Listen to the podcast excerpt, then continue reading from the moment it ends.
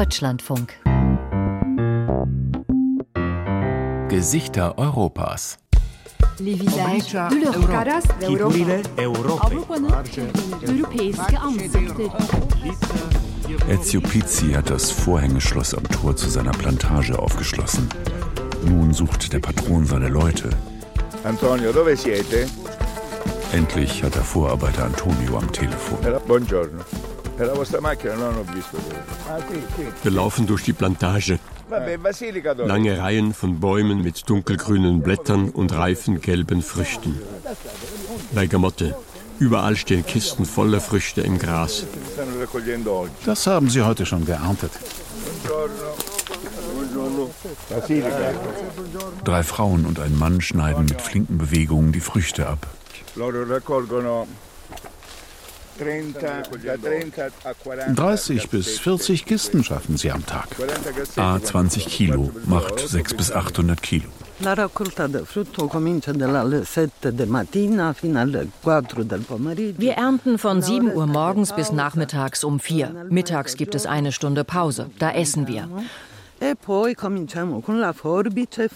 Unten am Baum arbeiten wir mit der Schere. Für die Früchte weiter oben greifen wir dann zur Gabel. Da können wir die Früchte mit einer kleinen Drehung pflücken, ohne sie zu verletzen. maltrattare e poi si fa lo stesso con la fucina. Vasilina Genu stammt aus Rumänien, wurde in Constanza geboren, ist aber schon seit 15 Jahren hier in Kalabrien. Sie lebt mit Mann und Tochter auf dem Hof von Ezio Pizzi, wie zwölf weitere Familien. Ihr Sohn ist in Deutschland. Er arbeitet in einer Fabrik in Flensburg. Flensburg. Flensburg a nord, la frontiera con Danimarca. Die Saison ist fast zu Ende. Hat sie sonst Arbeit?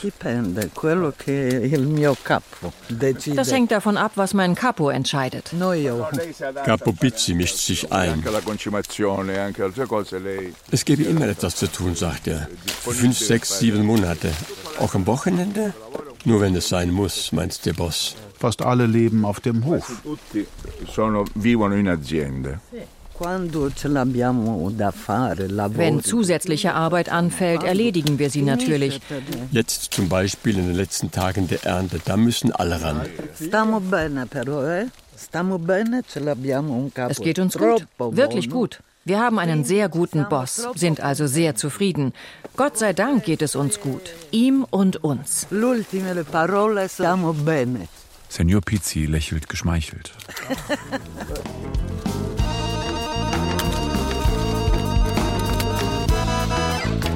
Gesichter Europas Der Duft der Bergamotte. auf den Spuren einer betörenden Zitrusfrucht Eine Sendung von Tom Schimek und Thomas Schmidt.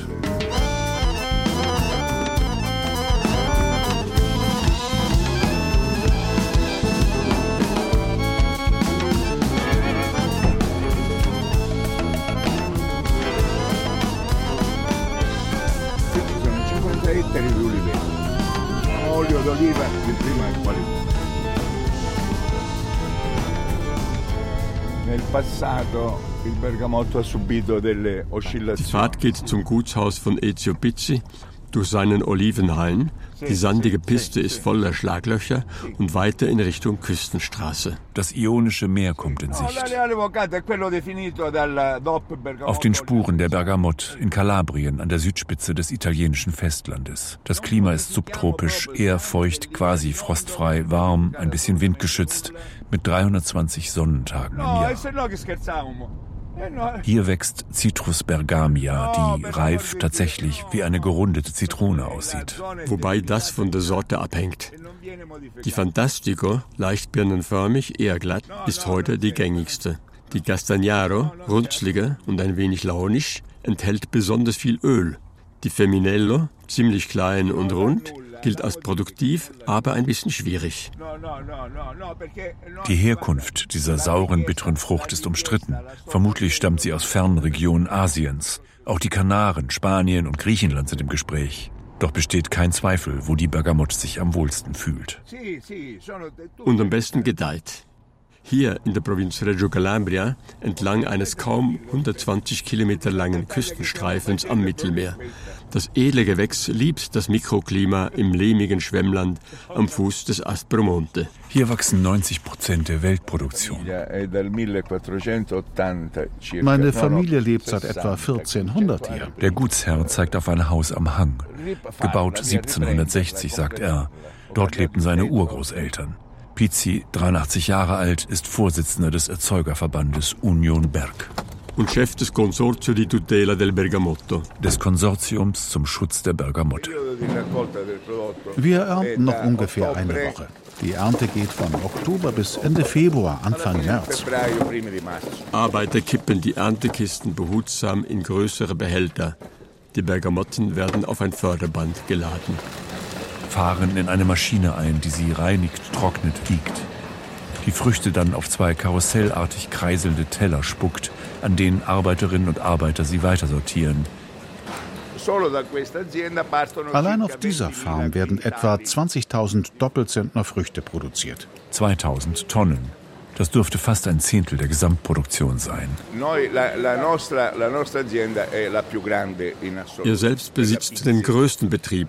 Es gäbe vielleicht 20 andere große beim Konsortium Union Berg, sagt der Capo. Dazu etwa 100 mittlere Produzenten, solche mit vielleicht 5 Hektar. Er lächelt ein wenig. Abfällig? Und viele, viele kleine. Insgesamt seien es 486 Mitglieder zwischen Villa San Giovanni und Monasterace, die rund zwei Drittel der Anbaufläche betreiben. 20, 25 Prozent der Ernte gingen in die Gastronomie. Der große Rest, 75 Prozent, geht in Fabriken, die aus der Schale die Essenz extrahieren, das ätherische Öl, das Olio Essentiale.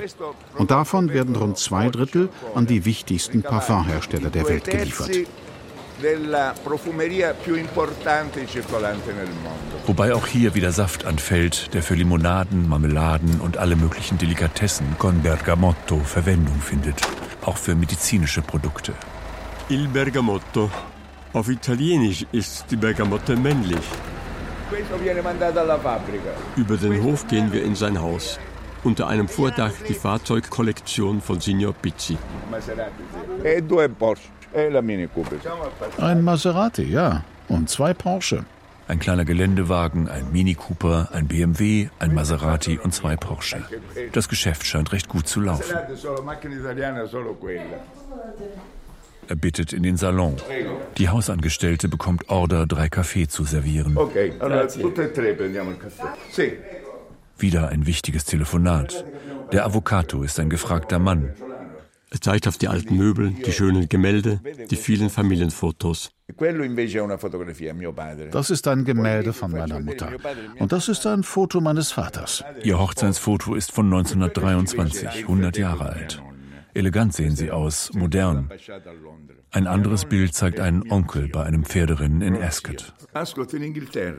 Daneben ein Dankeschreiben von seiner Heiligkeit Papst Benedikt XVI. Seit Jahren schickt der Bergamottenbaron am Donnerstag vor Ostern Öl an den Bischof von Locri. Das ist dann heiliges Wasser mit Bergamott parfümiert. Dort wird es gesegnet und an alle Diözesen Italiens verteilt für das Weihwasser. 2001 haben wir die geschützte Herkunftsbezeichnung bekommen für die Bergamott aus der Region Kalabrien. Das war gut fürs Geschäft. Außerdem gebe es seit 2009 Verträge mit der Parfum- und Kosmetikindustrie, in denen beträchtliche Preissteigerungen vereinbart wurden. Strahlt zufrieden. Durch diese Möglichkeiten haben wir es geschafft, das Preisniveau deutlich anzuheben. Bis 2010, sagt er, wurden für ein Kilo Olio Essentiale gerade mal 36 Euro bezahlt. Heute sind es 180 Euro. Die Parfümhersteller, erzählt er stolz, sie kämen alle hierher. Dior, Guerlain, Saint Laurent, Chanel. Die Direktoren von Dior haben das Parfum Sauvage hier entwickelt, in diesem Salon. Für das Haus Dior hat François Desmarchis eine exklusive Bergamotte ausgewählt, der er in Zusammenarbeit mit den lokalen Produzenten eine maßgeschneiderte Signatur verliehen hat. Heißt es auf der Webseite von Dior. Desmarchis war mal der Hauptparfümeur des Hauses. Seine Bergamotte versprüht eine saftige, sprudelnde Frische, die alle mitreißt. Getränkt von der Sonne Kalabriens ist sie besonders fruchtig und entwickelt einzigartige, leicht pfeffrige, spritzige Facetten. Der Chef hat große Pläne. Wenn alle Europäer, 460 Millionen Europäer, nur eine Bergamotte pro Tag essen würden, müssten wir die aktuelle Produktion verzehnfachen. Und die Zahl der Arbeitskräfte in der Bergamottenproduktion sicher verdoppeln oder verdreifachen. Man könnte diese Region, die die ärmste Europas ist, zu der reichsten Provinz machen.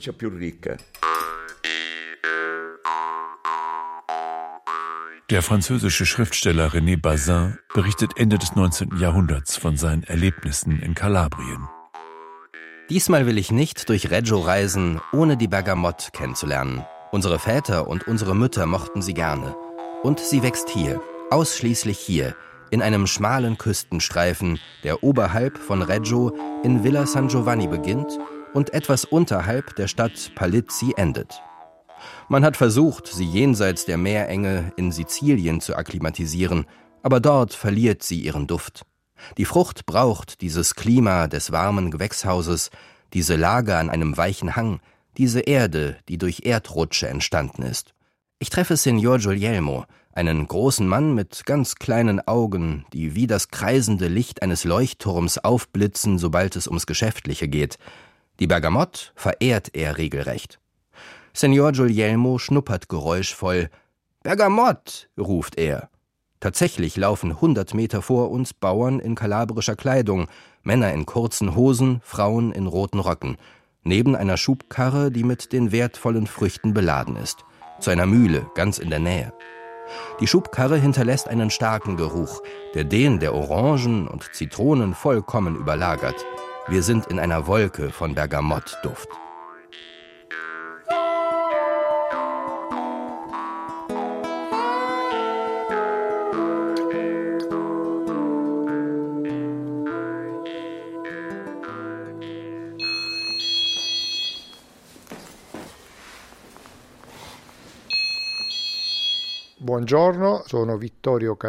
Guten Morgen, ich bin Vittorio Caminiti.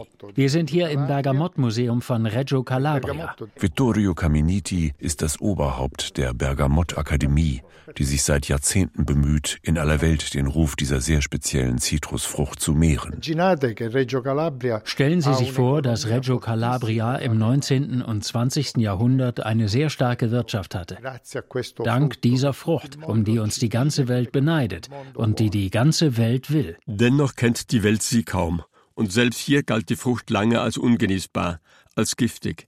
Caminiti nickt wissend. Questa è stata das war eine Strategie der wenigen Großgrundbesitzer, die die einfachen Leute von ihren kostbaren Früchten fernhalten wollten. Man bedenke, dass Ende des 19. Jahrhunderts für die Essenz aus einer einzigen Frucht der Tageslohn von 10 bis 12 Arbeitern gezahlt wurde.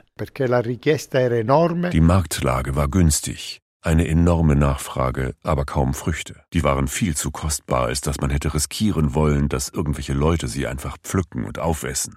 Also haben die Besitzer die Bergamott daheim schlecht geredet und hierfür auch ihre Sprösslinge eingespannt.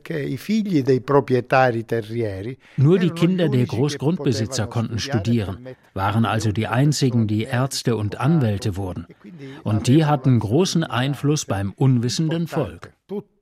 Bis heute haben hier viele Leute Angst, Bergamott zu essen.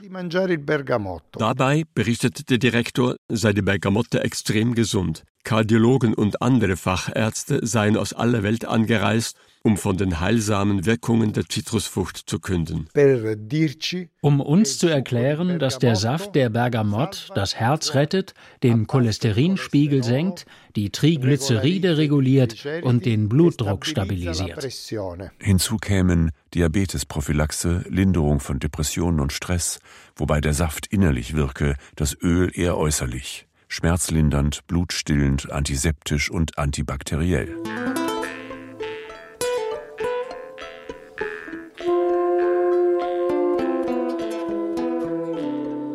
Wir kehrten zur Fabrik zurück, wo die Essenz hergestellt wird, ein schlichtes Gebäude. Rechts vom Eingang, mitten in einem Holzrahmen, der auf dem Boden liegt und voll von Bergamotten ist, kniete Ciccia, die kleine Sizilianerin, und sortierte die Früchte. Sie wählte fünf Früchte gleicher Größe aus und reichte sie ihrem Vater, der sie in den Behälter einer Maschine legte. Mit einigen Drehungen an der Handkurbel war die Arbeit getan. Scheinbar intakt kamen die fünf Bergamotten aus der Maschine, doch unsichtbare Schnitte hatten die Essenz aus der Schale gepresst. Die Frucht hatte nun keinen Wert mehr. Sie wurde einem Arbeiter zugeworfen, der sie mechanisch in Viertel schnitt. Die Stücke wurden am anderen Ende des Raums in eine Presse gedrückt und gaben sehr viel Saft mit hohem Gehalt an Zitronensäure her.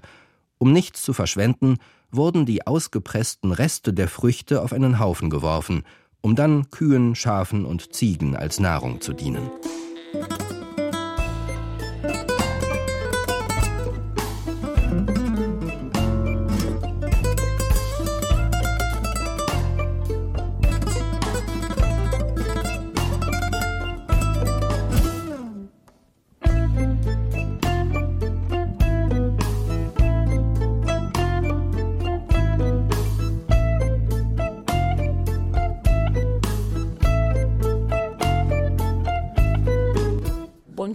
Sono Karin Thierry, francese di origine, la direttrice del Museo del Bergamotto. Karine Marguerite Thierry leitet das Bergamottenmuseum. Il bergamotto, se lasciato fuori, mummifica, si disidrata. Die agile Direktorin nimmt uns mit auf einen Rundgang, zeigt uns altes Spielzeug, das aus getrockneten Schalen von Bergamotten hergestellt wurde. Hier sehen Sie, dass daraus auch kleine Kunstwerke entstehen. Eine Rose etwa. Und das Schöne ist, diese Rose riecht. Geflochten aus der Schale einer Zitrusfrucht.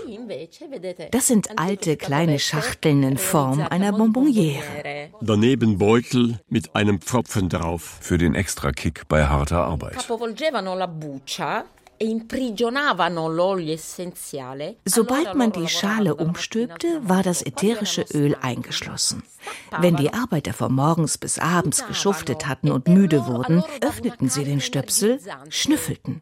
Und der Duft des ätherischen Öls gab ihnen einen Energieschub. In den Vitrinen unzählige Produkte. Salben, Cremes, Pillen, auch Schnäpse und Liköre. Und der berühmte Earl Grey Tea parfümiert mit Bergamott. Im französischen Nancy wird seit 1856 ein Karamell mit Bergamott hergestellt. Überhaupt gab es in französischen Patisserien und Restaurants früh allerlei Delikatessen mit Bergamotten. In Kalabrien nicht weil das Volk ja dachte, die gelbe Frucht sei giftig. Am Hof des Sonnenkönigs Ludwig XIV. begeisterte ein sizilianischer Koch den Adel mit dieser Frucht. Hier in dieser Vitrine sehen wir alte Parfums. Darunter das berühmte Kölnisch Wasser. Ein Händler namens Giovanni Paolo Feminis betrieb Ende des 17. Jahrhunderts in Köln eine Kräuterbrennerei. Er importierte auch Südfrüchte. E Aus Kalabrien starteten nun Pferdekutschen mit Fässern randvoll mit Bergamottfrüchten. Um deren Austrocknung zu verhindern, wurden die Fässer mit Wasser befüllt. In Köln angekommen, öffnete man die Fässer. Die Arbeiter steckten ihre Hände in das Wasser, um die Früchte herauszuheben. Damals gab es keine Hygiene, die Leute wuschen sich nicht. Diese Arbeiter hatten Wunden und Geschwüre an den Händen.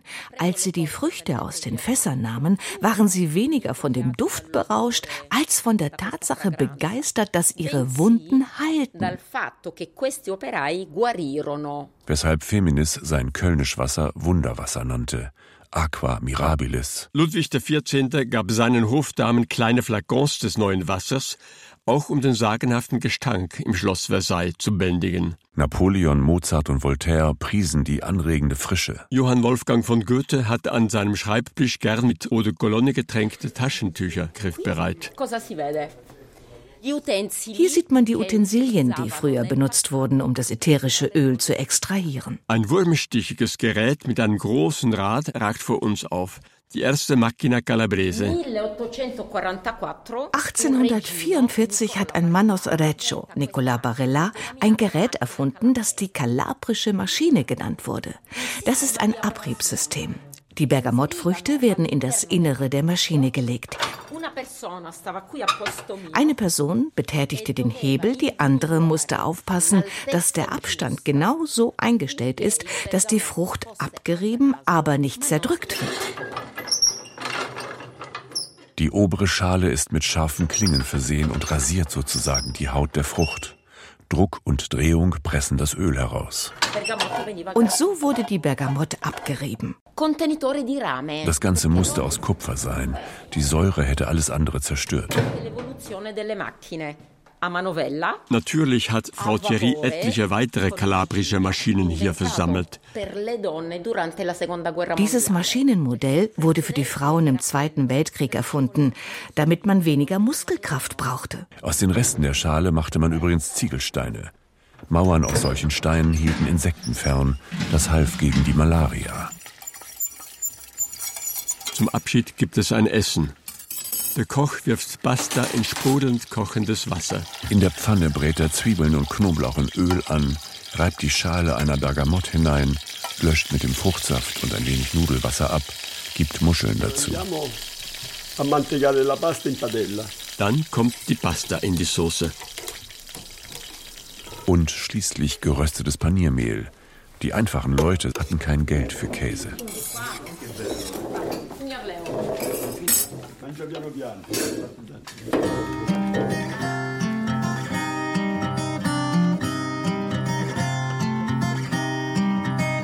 Oh, i pacci in aumento la montata, fu Dio che ti criavo tanta pulita, fu Dio che ti criavo tanta pulita.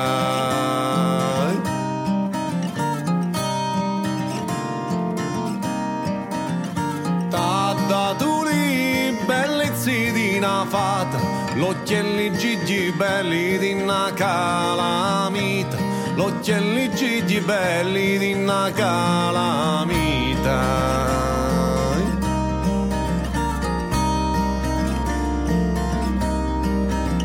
Savi sana vilanza di pisas, la via mentissa loro e un'altra voi, la via mentissa loro e un'altra voi.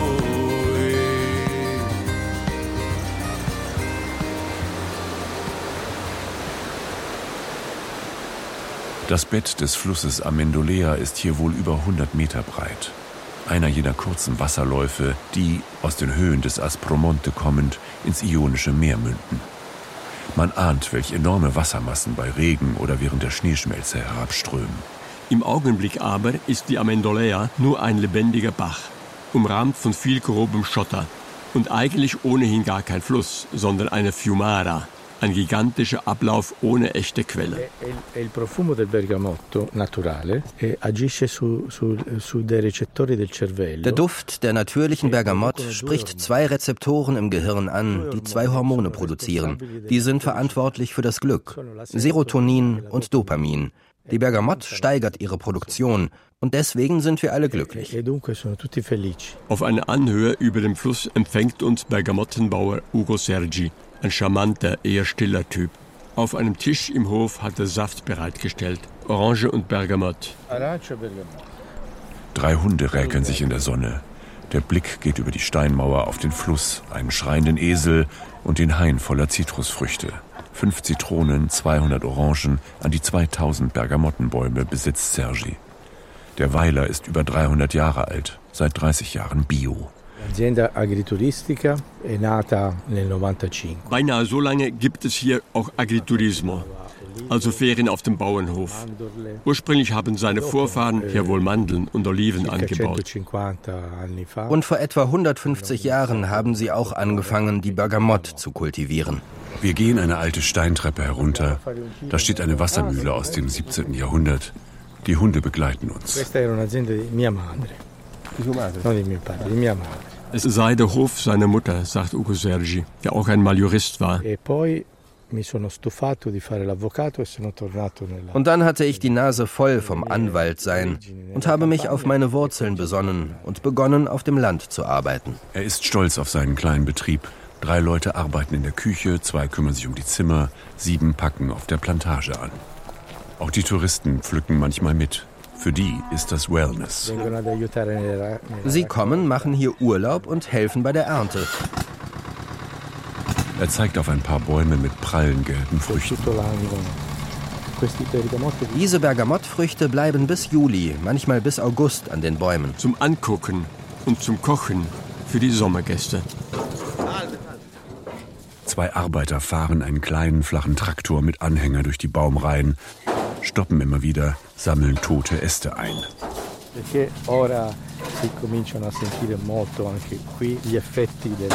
Wir spüren hier auch immer mehr die Trockenheit, die Effekte des Klimawandels, gerade hier im Bergamottanbau. Es sind durstige Pflanzen. Unser Glück ist, dass die Bergamott quasi von Natur aus biologisch daherkommt. Insekten verbrennen sich sozusagen die Nase an den starken ätherischen Ölen. Sein größtes Problem aber, sagt er, dass sich die Wirtschaft in immer weniger Händen konzentriere. Das gilt auch für die Bergamott, die heute von einigen wenigen Unternehmen ausgebeutet wird. Es sind höchstens drei oder vier Firmen, die das Monopol auf Bergamott in der ganzen ganzen Welt haben. Was vor allem für die Biobauern bedrohlich sei. Dann kaufen diese multinationalen Konzerne, aber auch regionale Firmen die biologischen Farmen auf. Die geben nur noch vor, bio zu sein. Das bedeutet, man nimmt diesen Firmen praktisch ihre Seele.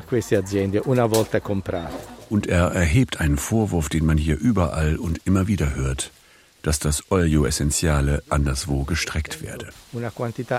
Sie verkaufen enorme Mengen an Essenz, die in Wirklichkeit gar keine ist, sondern etwas, das im Labor hergestellt wurde.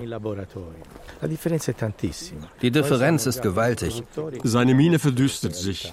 Das sei ähnlich wie beim Olivenöl, wo Unmengen in einer Qualität von Extra Vergine angeboten werden, zu einem Preis, zu dem es das schlicht nicht geben kann. Wir liegen bei einem Preis, der weniger als die Hälfte unserer Produktionskosten deckt. Das ist unmöglich.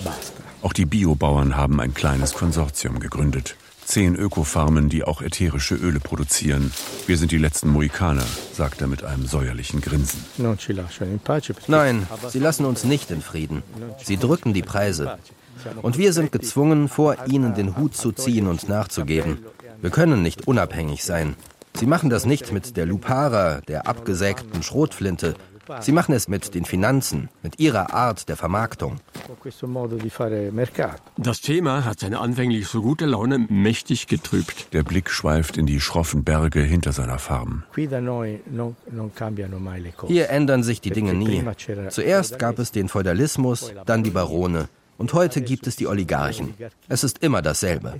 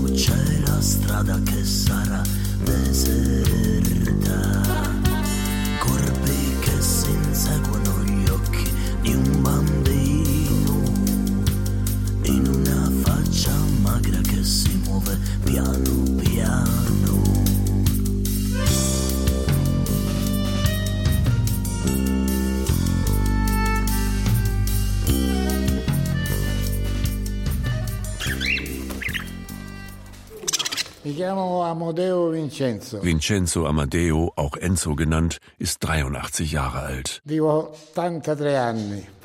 Er ist Mastro Spiritaro, einer, der es versteht, der Bergamotte ihre ätherischen Öle von Hand zu entlocken. Und der letzte seiner Art. In Gallego, nördlich von Reggio Calabria, betreibt er zusammen mit seinem Bruder Diego noch immer eine Werkstatt. Mit 13 Jahren habe ich diesen Beruf Beruf gelernt. Mein Vater hat mir das beigebracht. Auch beide Großväter haben ihn ausgeübt. Und die Urgroßeltern.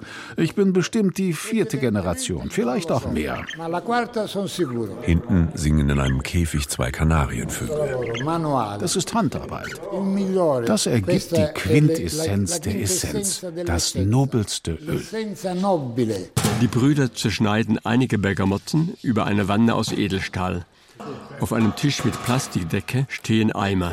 Daneben ein paar sehr spezielle Werkzeuge. Hier ist das Messer, um die Spitze abzuschneiden.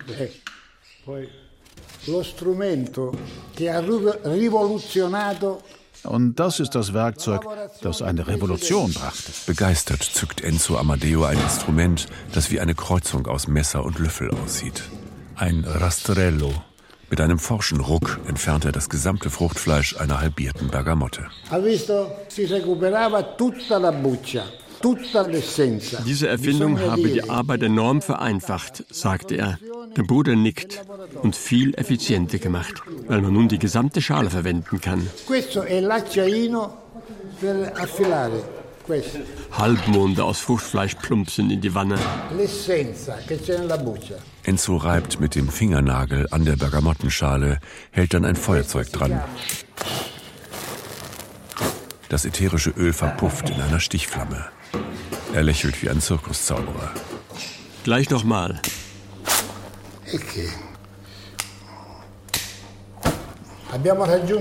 Jetzt sind wir soweit. Jetzt müssten wir an die Essenz herankommen.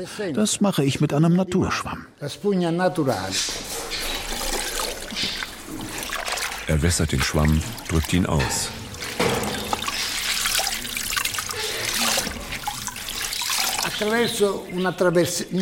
Da stecken wir einen Stab hinein, an dem der Schwamm festgezurrt wird. Der Mastro sitzt auf einem winzigen Hocker, presst den Schwamm mit der Routine der Jahrzehnte in die Fruchtschale.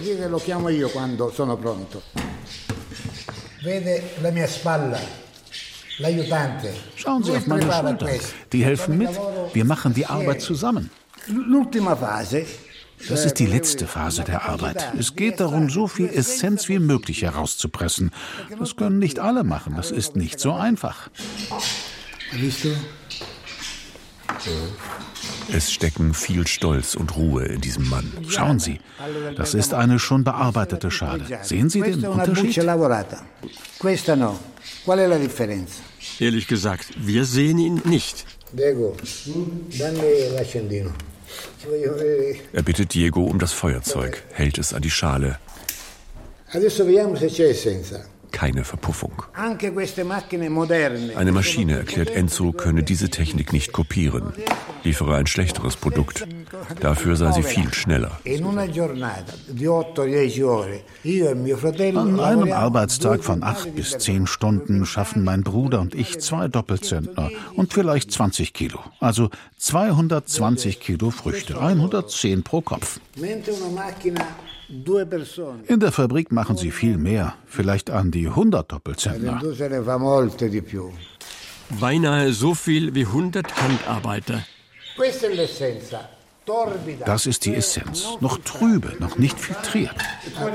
Er lässt uns schnuppern. Ein unglaublicher Duft. Non lo lavora più nessuno, perché limone, mandarino, arancio e bergamotto Enzo geht zu der Tiefkühltruhe in der Ecke, wo die Kanarienvögel wohnen. Dort lagert in vielen kleinen Fläschchen ihre Arbeit von Monaten. Essenzen von allen Zitrusfrüchten, vor allem der Bergamotte. Riechen Sie mal.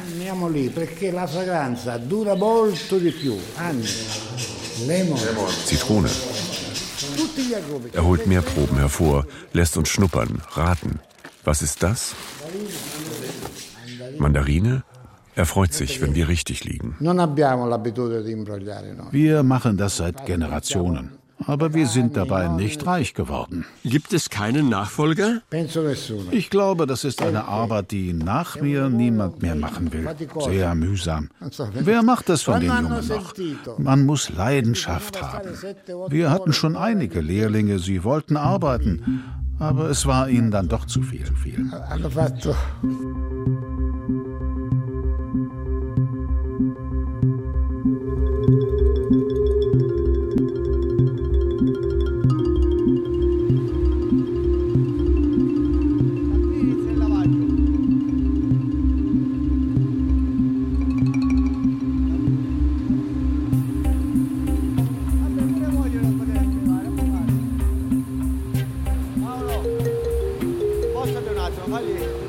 An der Hauptstraße von Bova Marina, die parallel zur Bahnlinie und zum Strand verläuft, liegt die Fabrik der Familie, die genauso heißt wie der Ort, Bova. Vorne in der Halle stapeln sich Unmengen leerer Kisten. Hier werden die Früchte gewaschen. Dann laufen sie auf dem Förderband nach oben und gleich schauen wir, was dort passiert. Die Fracht endet in einem Maschinenungetüm aus Kesseln und Rohren, Pumpen, Messern und Motoren. Wir steigen über eine schmale Treppe ins Innere des Monstrums, auf eine kleine Plattform. Hier kommen die gewaschenen Bergamot an, purzeln herunter und da unten wird die äußerste Schale abgerieben. Wir klettern abwärts. Hier unten ist die Bergamot jetzt bereits geschält und die ätherischen Öle sind abgeschieden. Die Frucht sieht jetzt aus wie ein blasser, weicher Ball. Dünnhäutig im wahrsten Sinn des Wortes. Eine Zentrifuge trennt das Öl vom Wasser. Die geschälten Früchte werden ausgepresst. Saft strömt in einen großen Tank. Über eine andere Leitung tröpfelt die kostbare Essenz in einen Kanister. Ganz langsam.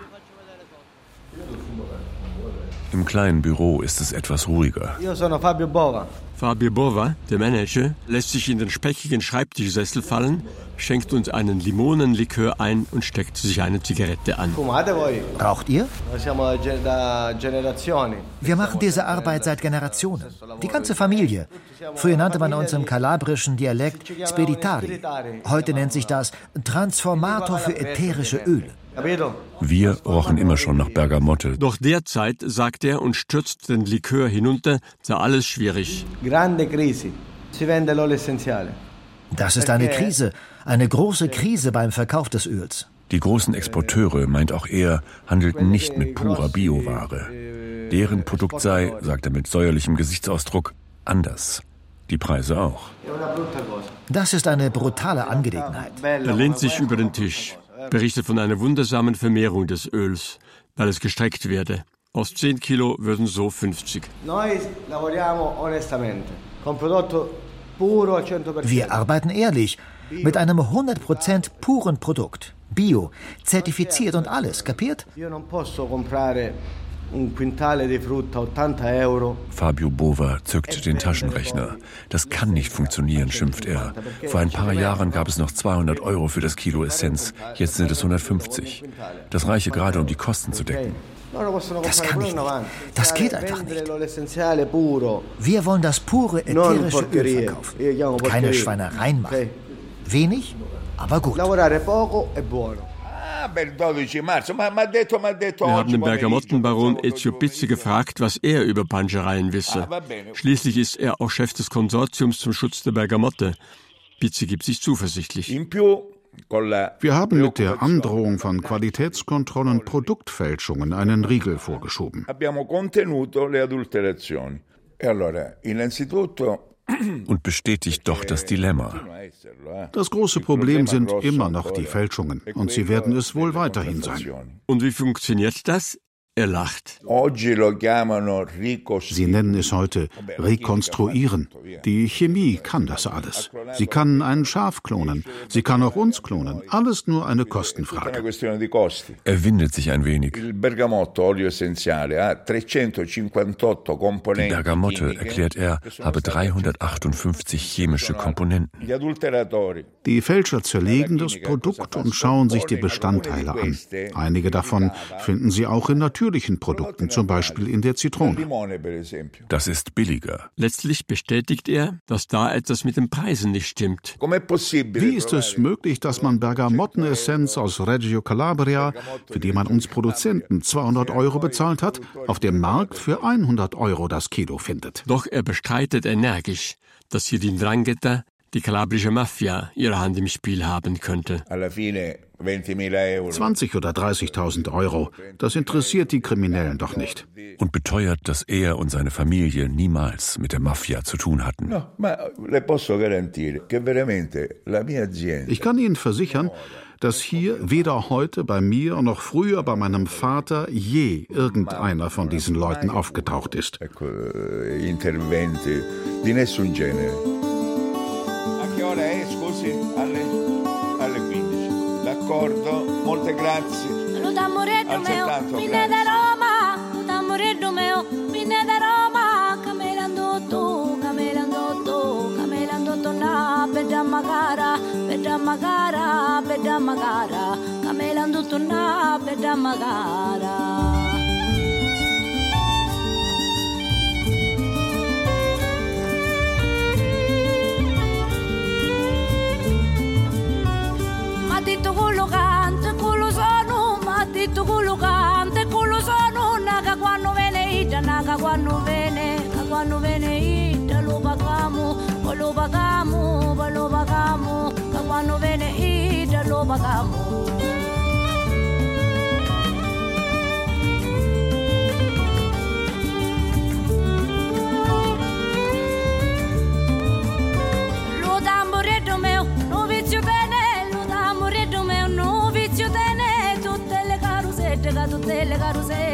Carusette, tutte le carusette face ballare, face ballare, face ballare, tutte le carusette face ballare.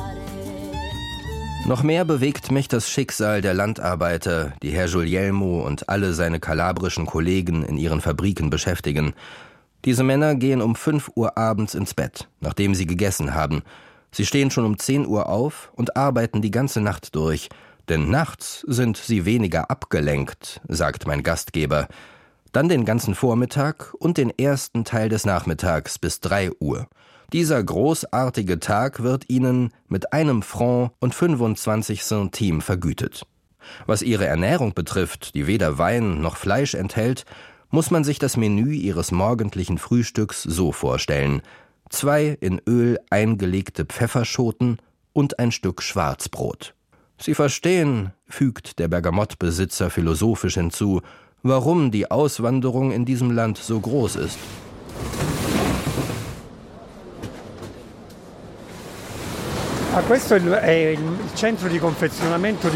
Das hier ist das Verpackungszentrum von Goel Bio. Hier kommen all die Produkte unserer Genossenschaftler an, all der Obstbauern, die sich gegen die Ndrangheta wehren.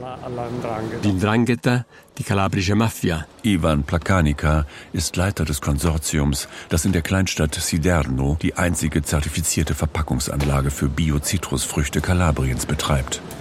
Auch hier rollen gerade Bergamotten über die Förderbänder. Mi chiamo Vincenzo Linarello, sono il presidente di Goel Gruppo Cooperativo. Vincenzo Linarello, der Präsident von Goel.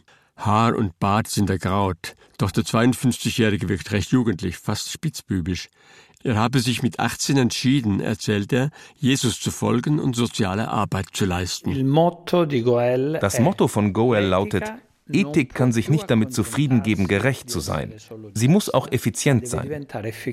Goel ist eine Kooperative, die sich seit 2003 der Ndrangheta entgegenstellt. Goel ist aus einer politisch-kulturellen Zielsetzung entstanden. Es geht um die Veränderung Kalabriens, um eine systemische Veränderung, eine soziale Wiederbelebung. Früher operierte die Ndrangheta mit Einschüchterung und Gewalt wurde reich durch Drogen, Müll, Waffen, Schutzgeld. Heute versucht sie immer weitere Geschäftszweige unter Kontrolle zu bringen, indem sie Gewährsleute in Schlüsselpositionen hieft, gerade auch in der öffentlichen Verwaltung. Sie gilt mit geschätzten 70 bis 80 Milliarden Euro Jahresumsatz als die potenteste Mafia der Welt. Und das von ihr am stärksten unterwanderte andere Land in Europa ist Deutschland. Die große Frage war, warum geht es Kalabrien so schlecht? Und die Antwort lautete, in Kalabrien herrscht ein System, das von den Spitzen der Ndrangheta gelenkt wird. Kalabrien ist die Region in Italien, wo die meisten Stadtverwaltungen wegen Mafia-Infiltration aufgelöst wurden. Und zugleich die Region mit den meisten Attentaten auf Repräsentanten der öffentlichen Verwaltung. Die Mafia behauptet gern, dass hier ohne sie auch wirtschaftlich gar nichts ginge. Doch Kalabrien ist noch immer ein Armenhaus, die ärmste Region Italiens. Die Mafia Nummer eins in der Welt hat die schwächste Region Europas hervorgebracht. Die Stärke der Drangheta, argumentiert Goel-Präsident Linarello, liege letztlich in ihrer starken lokalen Verwurzelung. Dort setze Goel an mit Unternehmen, die sich der Mafia entziehen. Das sind die neuen Partisanen. Mein Name ist Gerhard Bantl. Ich bin Vizepräsident von Goel. Der Kerngedanke, sagt Bantel, ein gebürtiger Schweizer, sei die Befreiung. Kalabrien lebt ja seit immer unter Fremdherrschaft. Und die letzte Fremdherrschaft ist eigentlich die Ndrangheta, die Mafia. Und das macht, dass die Bevölkerung einfach nicht frei ist. Also ein Grundansatz der Ndrangheta ist ja genau das. Solange es keine Entwicklung hat, können wir auch die Leute kontrollieren. Goel dagegen wolle demonstrieren, wie Veränderung funktioniert. In der Landwirtschaft etwa mit den Obstbauern, aber auch mit einer Agentur für nachhaltigen Tourismus, einem Restaurant für regionale Speisen und einer neuen Modemarke, die nach ethischen Standards produzierte Kleider verkauft. Cangiari. Das ist kalabrisch und heißt verändern. Also so haben wir gesagt, wir organisieren nicht das Verbrechen, wir organisieren Legalität und schaffen somit Hoffnung, dass man in Kalabrien bleiben kann und was machen kann. Bald kamen 30, dann 35 Landwirte zusammen. Sie hatten die Macht der Mafia zu spüren bekommen. Wie greifen sie an? Normalerweise gehen sie so vor. Sie treiben Vieh zum Weiden auf Felder, wo etwas angebaut wird. Oder zünden die Geräteschuppen der Landwirte an oder stehlen Traktoren. Das Ziel ist es, die Landwirte zur Verzweiflung zu bringen. Am Schluss werden die Verzweifelten nachfragen, warum sie eigentlich attackiert werden. Und die freundliche Antwort wird sein, dass da wohl ein Irrtum vorliege und man sich kümmern werde. Es ist eine perverse Dynamik. Man gewährt eine Pause der Gewalt, um eine Art Band der Dankbarkeit zu schaffen. Der größte Schaden war, dass sie keine Marktfreiheit hatten. Also sie waren gezwungen, ihre Orangen zum Beispiel für fünf bis zehn Cent pro Kilo zu verkaufen. Da kam dann ein Mafiamakler vorbei, erzählt Bantel, der schätzte so und so viel Euro pro Baum. Das waren zwei, drei, viertausend Euro und hat die dann bar hingeblättert. Und wenn man dem nicht verkauft hat, dann kam niemand mehr vorbei. Und die Orangen blieben am Baum. Der Bauer verdiente gar nichts. Goels Gegenentwurf Bio, fair, ohne Schwarzarbeit, Direktvermarktung aus eigener Marke. Vor dem Zusammenschluss der Obstbauern waren etwa die Preise für Orangen im Keller. Fünf bis zehn Cent pro Kilo für beste Ökoware. Heute entscheiden unsere Produzenten demokratisch über den Preis ihrer Produkte. Und der letzte Beschluss über den Preis einer biologischen Orange lautete 50 Cent pro Kilogramm. Der beste Preis, der in Kalabrien jemals erzielt wurde. Das ist auch politisch wichtig. Weil die Leute zum ersten Mal sehen, sich gegen die Ndrangheta zu stellen, das bringt auch ökonomisch Vorteile. Auch gegen Goel agierte die Ndrangheta anfangs mit Gewalt. Unsere Teilhaber haben bis 2015 regelmäßig noch Attentate gehabt. Das bekannteste ist ein Sojo, ein Teilhaber, der hatte jedes Jahr ein Attentat und dann Ende Oktober 2015 ganz großes. Sie zündeten das Depot an. Es war ein gigantisches Feuer. Das gesamte Lager, die Traktoren und die Ausrüstung verbrannten. Guell reagierte auf den Einschüchterungsversuch mit maximalem Lärm. Aus dem ganzen Land kamen Spenden. In sieben Wochen war die Halle wieder aufgebaut und ein neuer Traktor gekauft. Sie wollen eine Atmosphäre sozialer Depression schaffen. Denn eine solche soziale Depression ist ein außerordentlich starkes Instrument sozialer Kontrolle. Und wir haben gesagt, was ist das Gegenteil von einem Gewaltakt? Das ist ein Fest. Und da machen wir ein Fest. Oder? Das haben wir dann organisiert. Zu diesem Fest kamen sehr viele Menschen, auch Bürgermeister aus der Gegend und Minister aus Rom. Und seitdem ist still. Wir sind im Dorf Soma, klingeln an einem Haus. Eine Frau öffnet. Wir fragen nach Bruno Bonfa. Bruno, Visita, ruft sie nach oben. Kurz darauf kommt er die Treppe herunter. Drei Tagebart, Bermuda-Shorts, barfuß, typrüstige Rentner und bittet uns hinauf. Es ist eine geräumige Wohnung voller Papier, sehr viele ungeöffnete Briefe und Bücher, überall Bücher. Ich habe noch eine Bibliothek unten. Für die antiken Sprachen. Griechisch, Latein, Aramäisch, Hebräisch, Sanskrit. Ein ungewöhnlicher Landwirt. Er führt uns auf die Terrasse im ersten Stock seines Hauses. Bruno Bonfa. E io da qui controllo tutto. Von hier aus habe ich alles im Blick. Es sind drei Kilometer Luftlinie bis zu meiner Plantage. Ich kann kontrollieren, wann die Kühe da sind und wann nicht, wann sie sie bringen. Von hier aus alarmiere ich direkt die Sicherheitskräfte von Reggio Calabria. Den Carabinieri und Polizisten in Locri ist nicht zu trauen. Sie reagieren einfach nicht angemessen auf das Problem der heiligen Kühe.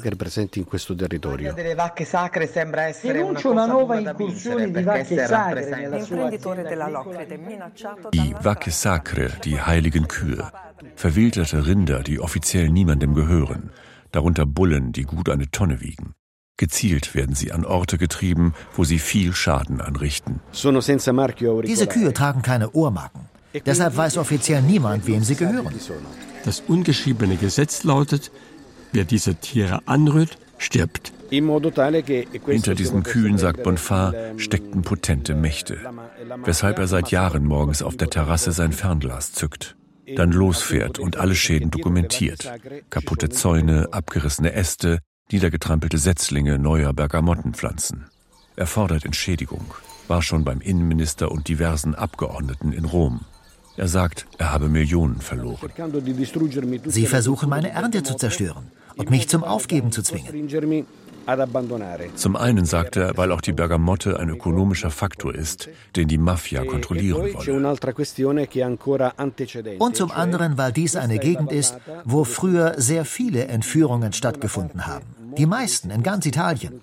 Das alte Geschäftsmodell mit dem die Mafiosi hunderte Millionen verdienten.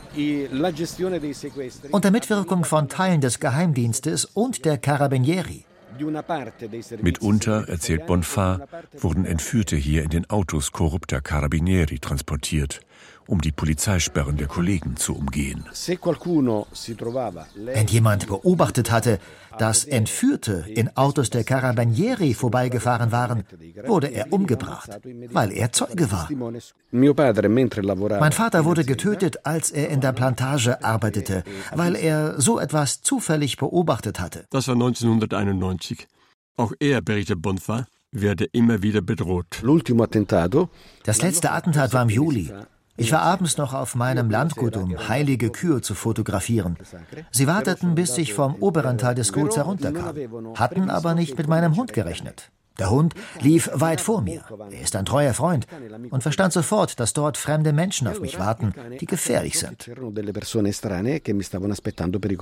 Der Hund bellte laut. Bonfat reagierte, tat so, als sei er bewaffnet und fing an zu brüllen. Auch weil ich sehr wütend war. Ich hatte gerade gesehen, was die Kühe wieder angerichtet hatten. Deshalb flohen sie unten ins Gebüsch. Das waren genau die 30 Sekunden, die ich brauchte, um ins Auto zu springen und zu verschwinden.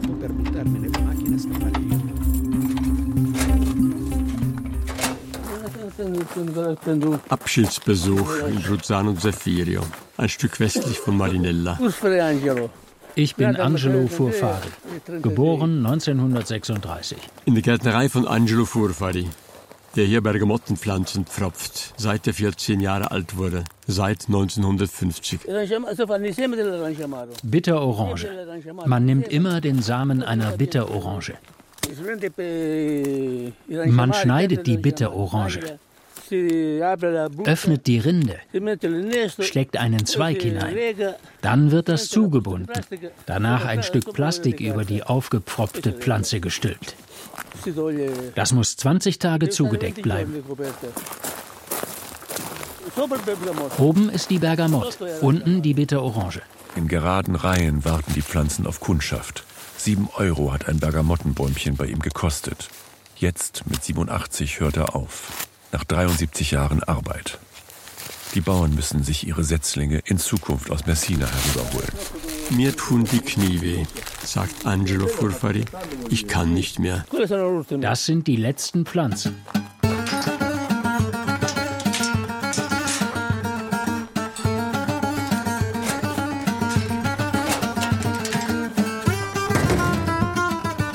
Das waren Gesichter Europas an diesem Samstag. Der Duft der Bergamotte. Auf den Spuren einer betörenden Zitrusfrucht. Eine Sendung von Tom Schimek und Thomas Schmidt. Produktion Tom Schimek. Die Literatur stammte aus dem Reisebericht Les Italiens d'aujourd'hui des französischen Schriftstellers René Bazin. Die Redaktion hatte Simonetta Dibber.